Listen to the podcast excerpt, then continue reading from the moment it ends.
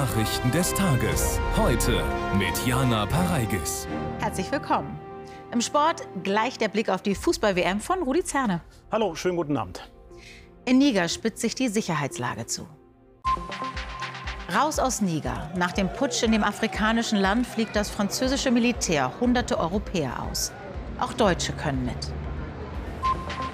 Azubis verzweifelt gesucht. Vor allem im Handwerk fehlt der Nachwuchs. Und die geburtenschwachen Jahrgänge kommen erst noch. So viel Matsch war selten. Beim Metal Festival in Waken ist das Gelände so durchweicht, dass jetzt ein Anreisestopp für Besucher mit Autos gilt.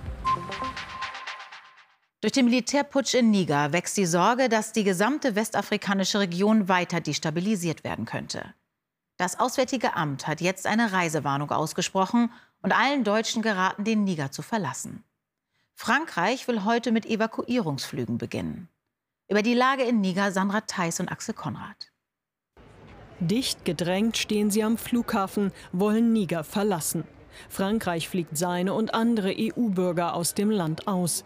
Die erste Maschine sollte noch heute starten. Viel Zeit zu packen hatten die Menschen nicht.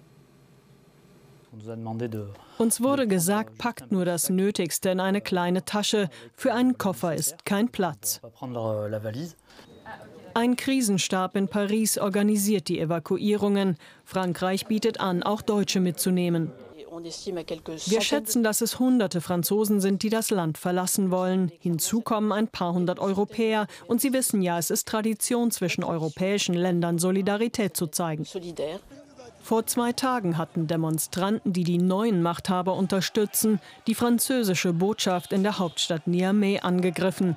Niger war einst französische Kolonie. Eine solche Gefahr für die Deutschen vor Ort sieht das Auswärtige Amt derzeit nicht, rät aber dazu, das französische Angebot anzunehmen. Auch die westafrikanische Staatengemeinschaft ECOWAS hat reagiert.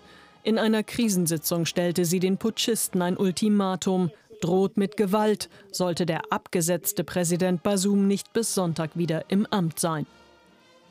Die beiden Nachbarländer von Niger, Mali und Burkina Faso, wo bereits Militärregierungen herrschen, reagierten prompt und stellten sich hinter die putschenden Militärs in Niger.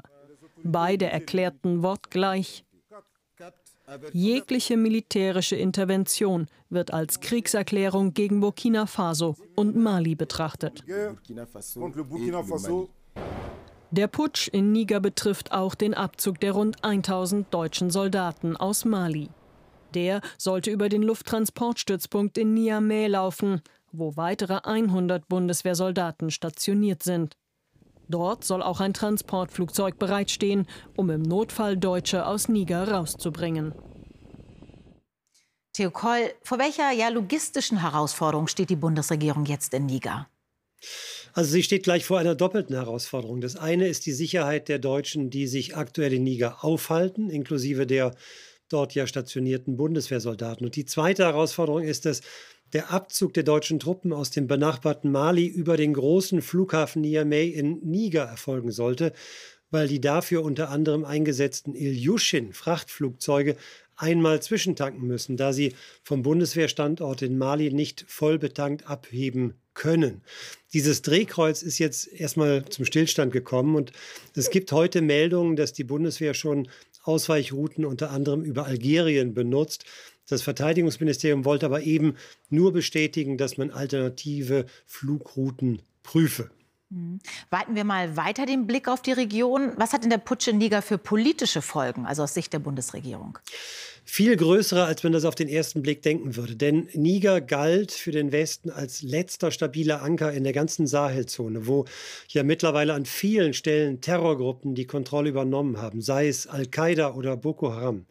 Und bisher hat die Regierung in Niger die Migration Richtung Europa begrenzt. Wenn das künftig wegfällt, dann könnten Schlepper wieder, wie das ja schon vor Jahren so war, tausende Flüchtlinge durch die Wüste nach Libyen bringen und von dort auf Boote nach Italien. Und übrigens, für Frankreichs und Europas Atomkraftwerke ist Niger ein extrem wichtiger Uranlieferant. Auch das könnte Auswirkungen haben. Also, Niger ist in mancher Hinsicht viel wichtiger und näher, als man das vermuten würde. Danke für diese Einordnung, Theo Koll in Berlin. Zu den möglichen Evakuierungen gleich ein ZDF heute live. Aus Niamey zugeschaltet der Chef der Hilfsorganisation Aktion gegen den Hunger in Niger.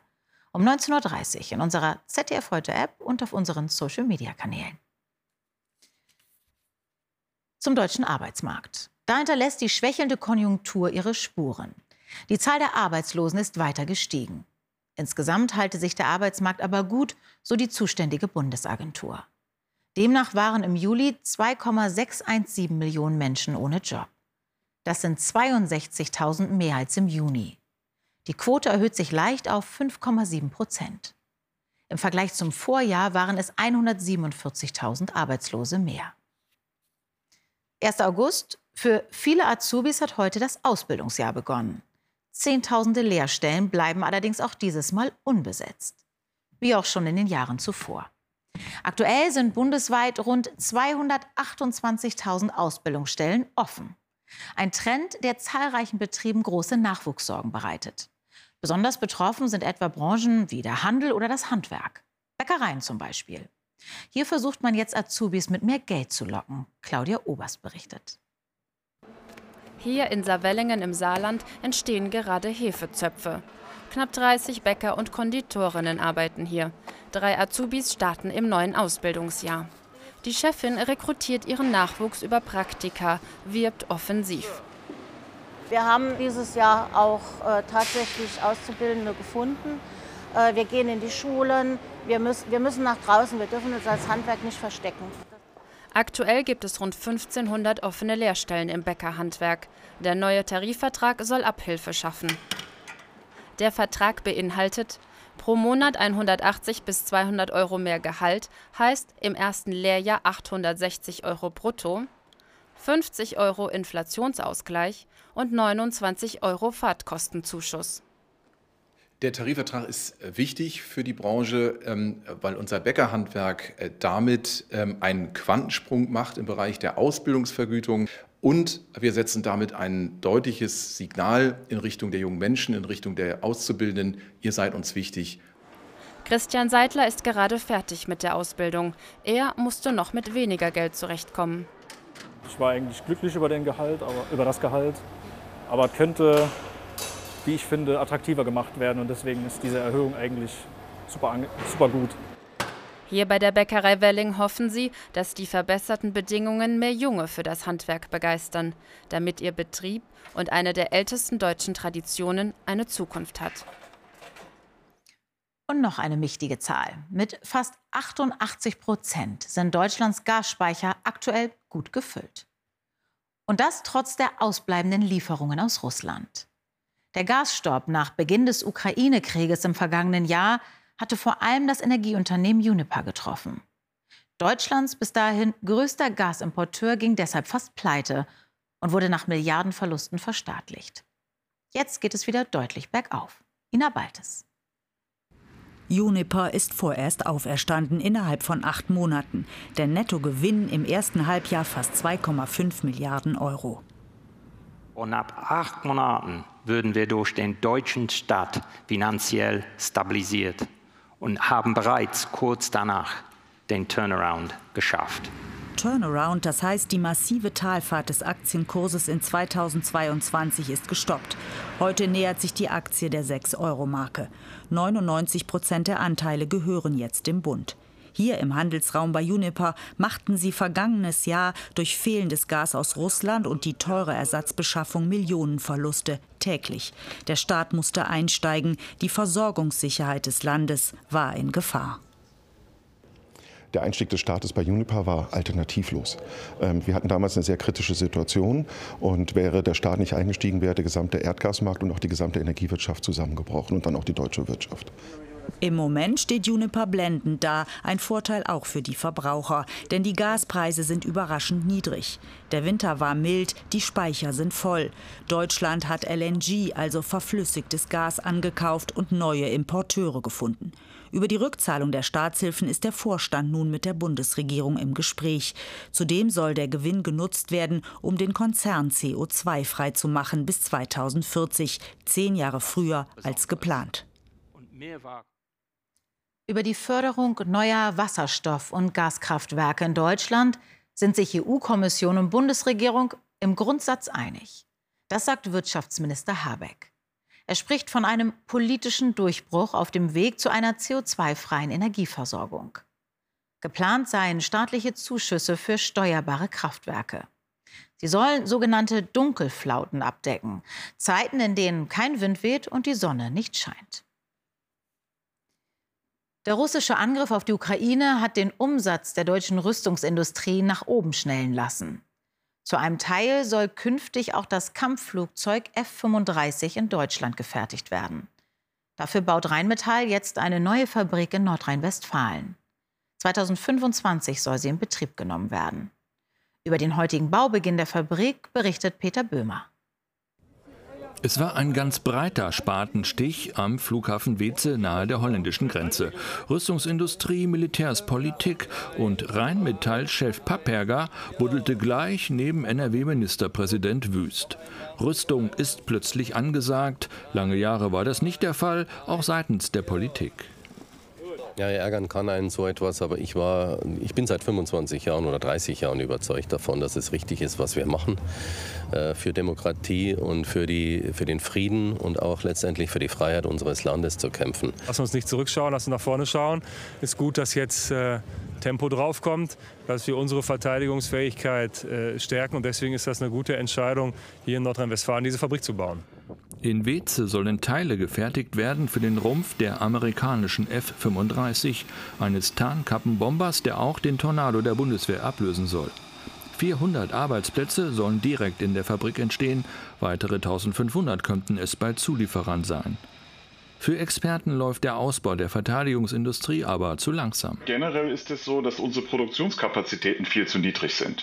Also wenn wir die Bundeswehr ausstatten wollen, so dass sie nicht erst im Jahr 2040, sondern schnell einsatzbereit wird, wenn wir gleichzeitig die Ukraine unterstützen wollen, unsere Verpflichtungen in der NATO erfüllen wollen, dann brauchen wir viel höhere Produktionskapazitäten, dass zum Beispiel die Munition in zwei Jahren produziert werden kann und nicht in 20 Jahren.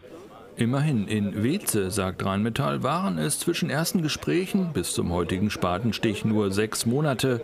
Der Ukraine-Krieg sorgt für ungewohntes Tempo bei der Realisierung von Industrieprojekten. Der ukrainische Botschafter in Berlin, Makeyev, drängt Deutschland zu weiteren Waffenlieferungen. Konkret spricht er von Marschflugkörpern und Langstreckenraketen. Derweil gehen die Kämpfe zwischen Russland und der Ukraine weiter. In Cherson sollen die Besatzer ein Krankenhaus beschossen haben. Ein Arzt sei dabei ums Leben gekommen, so die Behörden. In Kharkiv wurde ein Wohngebäude fast vollständig zerstört. Auch Russland meldet neue Drohnenangriffe. Wieder sei Moskau das Ziel gewesen und wieder habe es ein Hochhaus im Finanzviertel getroffen. Die Parteien im Bundestag bekommen wieder mehr Großspenden. Insgesamt 994.444 Euro waren es im ersten Halbjahr 2023, so die Bundestagsverwaltung. Das war mehr als doppelt so viel wie im Vorjahreszeitraum. Großspenden sind Zuwendungen ab 50.000 Euro. Die bislang größte Einzelspende in diesem Jahr, über 265.000 Euro, ging an die AfD. CSU und Linke gingen leer aus. Der Brand auf dem Autofrachter vor der niederländischen Küste soll Konsequenzen haben. Die Weltschifffahrtsorganisation will die Sicherheitsvorkehrungen für den Transport von E-Autos verschärfen und sagt, das stehe ganz oben auf der Tagesordnung. Knapp eine Woche nach Ausbruch des Feuers konnten Bergungsspezialisten das Wrack an seinem neuen Liegeplatz erkunden. Das Feuer sei zwar erloschen, Grund zur Entwarnung sei das aber noch nicht. Nun soll das Schiff nach Möglichkeit in einen Hafen geschleppt werden. Wir kommen nach Myanmar. Vor zweieinhalb Jahren wurde dort die Friedensnobelpreisträgerin Aung San Suu Kyi festgenommen. Nun hat die Militärjunta angekündigt, ihre Haftstrafe etwas zu reduzieren. Im Februar 2021 hatte das Militär geputscht und die demokratisch gewählte de facto Regierungschefin abgesetzt. Sie wurde unter anderem wegen Korruption verurteilt. Die ursprünglichen 33 Jahre Haft wurden jetzt auf 27 verkürzt. Aus einigen Gebieten Chinas werden derzeit die schwersten Überschwemmungen seit 50 Jahren gemeldet. Mehr als eine halbe Million Menschen sind vom Tropensturm Doksuri betroffen, vor allem in und um die Hauptstadt Peking. Über die dramatischen Versuche, Menschen aus den Fluten zu retten, berichtet unsere Korrespondentin Miriam Steimer. Neben den Schreckensnachrichten aus Nordchina gibt es in diesen Tagen auch Helden. Wie diesen Busfahrer, der einen alten Mann entdeckt. Mit vereinten Kräften ziehen sie ihn aus dem Wasser. Auch dieser Mann hat Glück. Er überlebt den Überschlag seines gefluteten Autos und kann kurze Zeit später gerettet werden. Andere schaffen das nicht. Da sind die Lichter noch an, noch Menschen drin. Offiziell meldet Peking elf Tote und 27 Vermisste. Wie viele es wirklich sind, weiß niemand. Innerhalb weniger Stunden fällt so viel Regen wie normalerweise während des ganzen Monats. Den Westen und die westlichen Vororte Pekings trifft es besonders hart. Auch das staatlich kontrollierte Fernsehen berichtet in erster Linie über Rettungsmaßnahmen. Hunderte Flüge waren verspätet oder wurden gecancelt. Im Osten von Peking hat sich die Lage zum Abend hin beruhigt. Wie hier hatte die Stadt vor dem Sturm aus vielen Flüssen und Seen das Wasser abgelassen, um zu verhindern, dass sie überlaufen. Der Regen in den vergangenen Tagen war so stark, dass der Fluss schon wieder komplett voll ist. Im Südwesten der Stadt posten Menschen Videos mit ihrem Standort und ihrer Handynummer und bitten um Hilfe. Einmal im Jahr herrscht ja im sonst so beschaulichen Wacken Ausnahmezustand. Dann strömen von überall her wieder die Heavy-Metal-Fans dorthin fürs legendäre Festival. Dieses Mal jedoch kommt nicht mal die Polizei durch. Stau und Dauerregen. Die Stimmung bei den meisten trotzdem ausgelassen, wie Heike Kruse berichtet. Wer Heavy-Metal-Fan ist, liebt Matsch. Und davon gibt es in Wacken in diesem Jahr genug. Vielleicht sogar ein bisschen zu viel. Denn wegen Dauerregens sind die Campingwiesen gesperrt. Viele anreisende Besucher stehen seit gestern im Endlosstau. Die ganz harten Heavy-Metal-Fans lassen sich nicht aufhalten und gehen zu Fuß. Die sieben Kilometer jetzt schaffen wir locker. Und ist auch sehr klimaschonend. Für die meisten ging es aber auch heute noch nicht voran, trotz der Regenpausen. Wir haben diese Insel jetzt hier zu unserem Eigentum erklärt. Letzter Arsch der, der Heide 23. Ja. Und ich glaube, wir bleiben hier. Ja. Zumindest vorher. Es gibt kein schlechtes Wetter, es gibt eine schlechte Getränke und die haben wir nicht.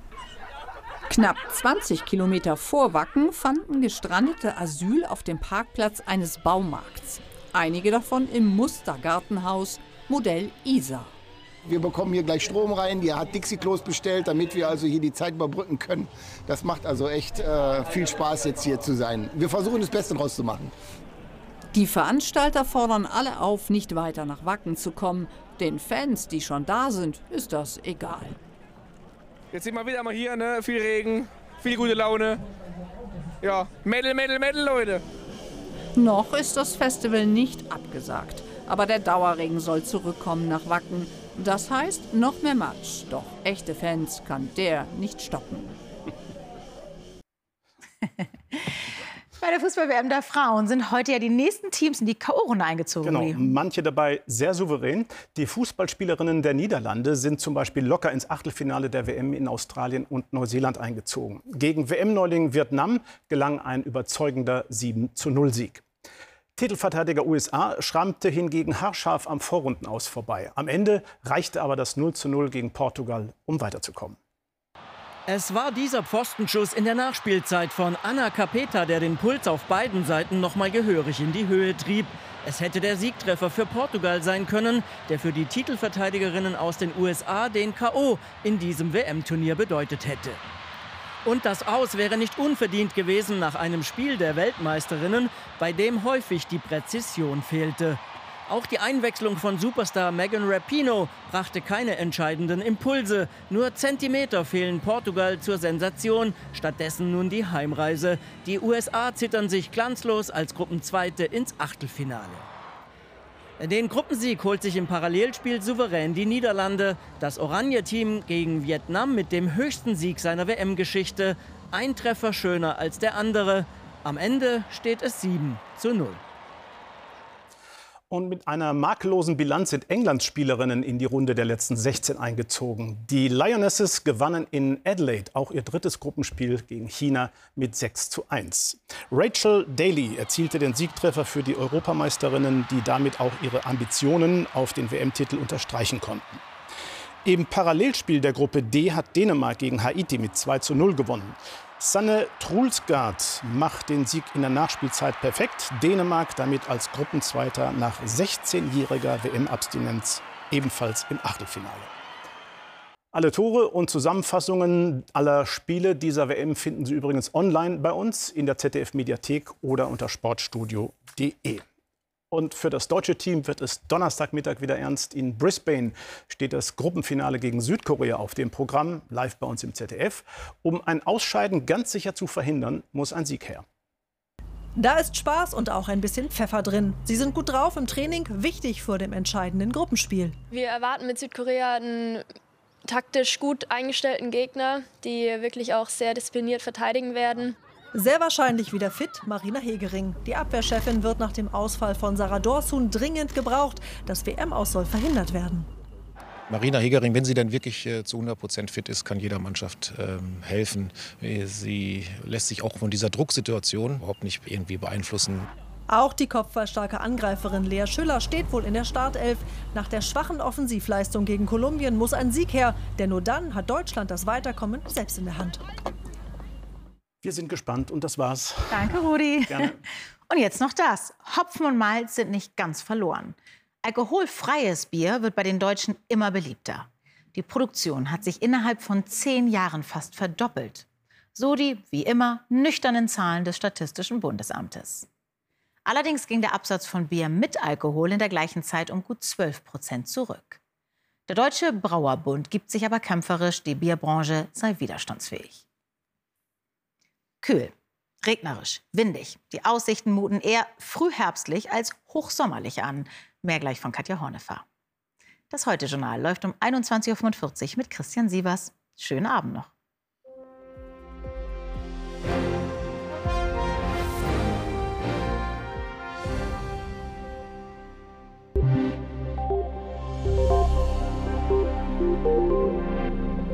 Guten Abend. In lockerer Folge brausen die Tiefs über uns hinweg. Sie bringen Regenschauer mit Gewitter. Zwischendurch zeigt sich dann aber auch mal die Sonne. Und diese Tiefs dämpfen die Temperaturen.